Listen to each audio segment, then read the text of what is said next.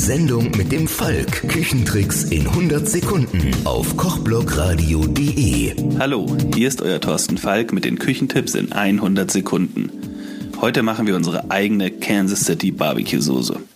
Kansas City, the Heartland of America, wie der Franzose sagt. Die Kansas City Barbecue Soße gilt unbestritten als die beste Barbecue Soße der Welt. Leider gibt es davon unzählige Varianten. Allein im Stadtgebiet von Kansas City gibt es über 100 Barbecue Restaurants, von denen eine Vielzahl behauptet, das beste und originale Rezept aus geheimer Familienüberlieferung zu besitzen.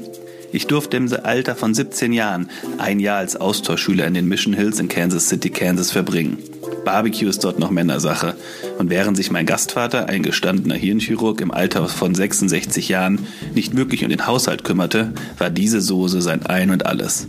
Die Soße war ein bisschen süßer und klebriger als klassische Barbecue-Soßen. Leider habe ich mir damals das Rezept nicht geben lassen, aber nach mehreren Versuchen verschiedener Rezepte kommt dies an die verklärte Erinnerung der Soße meines Gastvaters heran. Rest in Peace, Charles, and thanks for a great time. Für die Soße eine mittlere rote Zwiebel und drei Knoblauchzehen schälen und in feine Würfel schneiden. Die Würfel in einem Topf in zwei Esslöffel Butter glasig dünsten.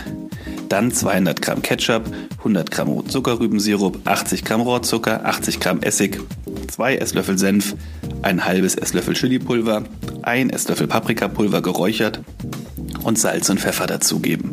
Und die Masse drei bis vier Minuten kochen.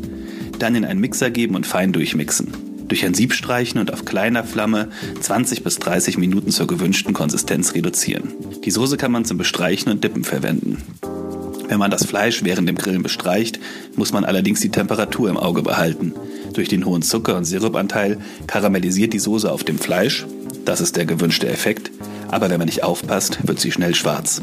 Das war es schon wieder mit den Küchentipps in 100 Sekunden. Mein Name ist Thorsten Falk. Schwingt den Löffel und hört mal wieder rein auf kochblogradio.de.